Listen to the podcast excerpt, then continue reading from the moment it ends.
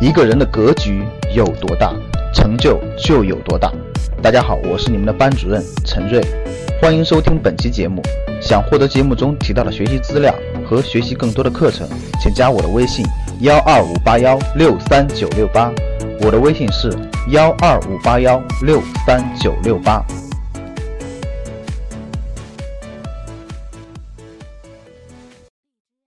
如果这个发行，我问大家两个问题。第一个问题，大家告诉回答我。第一个问题，如果这么多的货币过去十五十六年的发行量，这些钱没有进房子，大家听好了，这些钱没有进房子会造成什么结果？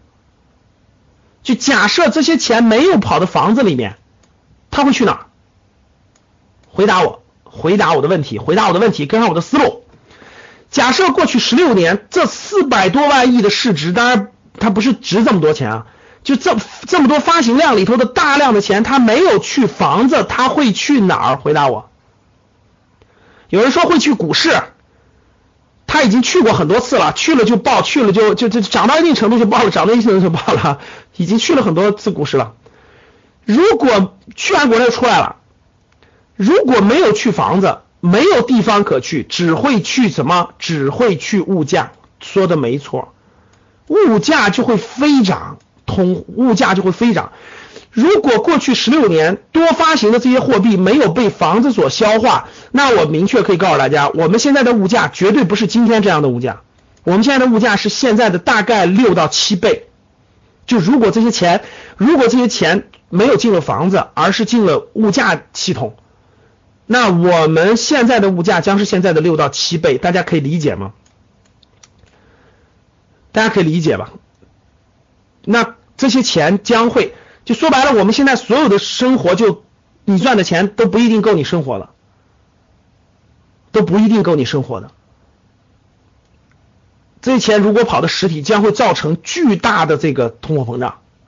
通货膨胀一旦爆发，如果这些钱没有去了房子，必然物价大规模上涨，因为没有地方可去。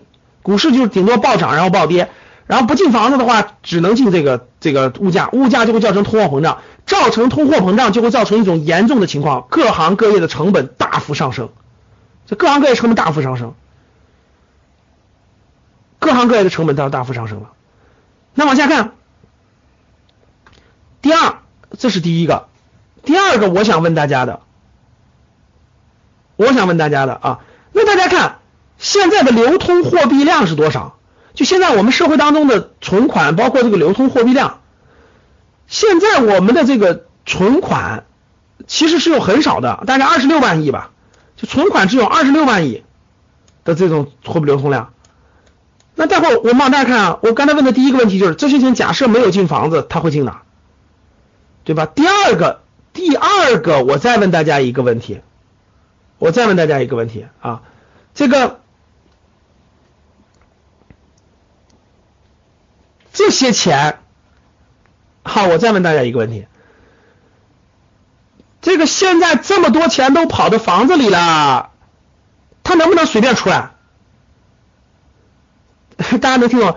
现在整现在整个这么多钱堆进这个市场里头吧，整个房市堆了四百多万亿。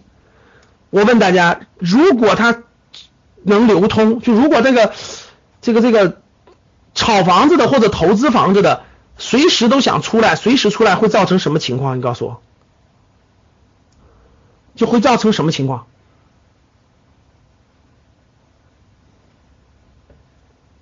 大家想一想，会造成什么情况？只要百分之五的人，只要百分之五的这个资产量，大家算算这个百分之五是多少啊？只要四百多万亿的百分之五的资产量变现，你们知道什么情况吗？银行里就没有现金了，就所有银行里老百姓的存款现金就被全被取光，就是就全被取光，就是所有现金都会全部被被取光，就只要百分之五。只要百分之五的抛售，房子只要百分之五的抛售量，将会占用全部货币，就是所有银行里的全部货币将会全部占用量，只要百分之五就够了，只要百分之五，就就可以把银行所有的钱全部提光了，你就知道它有多大了吧？为刚才有人了，那为什么当年要开这么大口子，这个发行这么多货币呢？那他还是他还是有必要的。什么事情都是利弊，各位听好了，看待任何事物，它都是都是有利有弊的。各位听好了，那不是说，那老师，那当年为啥要发行这么多钱呢？那不发行这么多钱呗？那会造成什么情况？各有利弊，大家能听懂吗？就所有的发展都是各有利弊的，到今天也是，我们今天面对的未来同样是各有利弊的，每一个事物都是两面性的。你不要站在一个好完全绝对对或绝对错的角度去考虑，那就大错特错了啊，那就大错特错了。想获得更多投资理财、创业、财经等干货内容的朋友们，请加微信幺二五八幺六三九六八。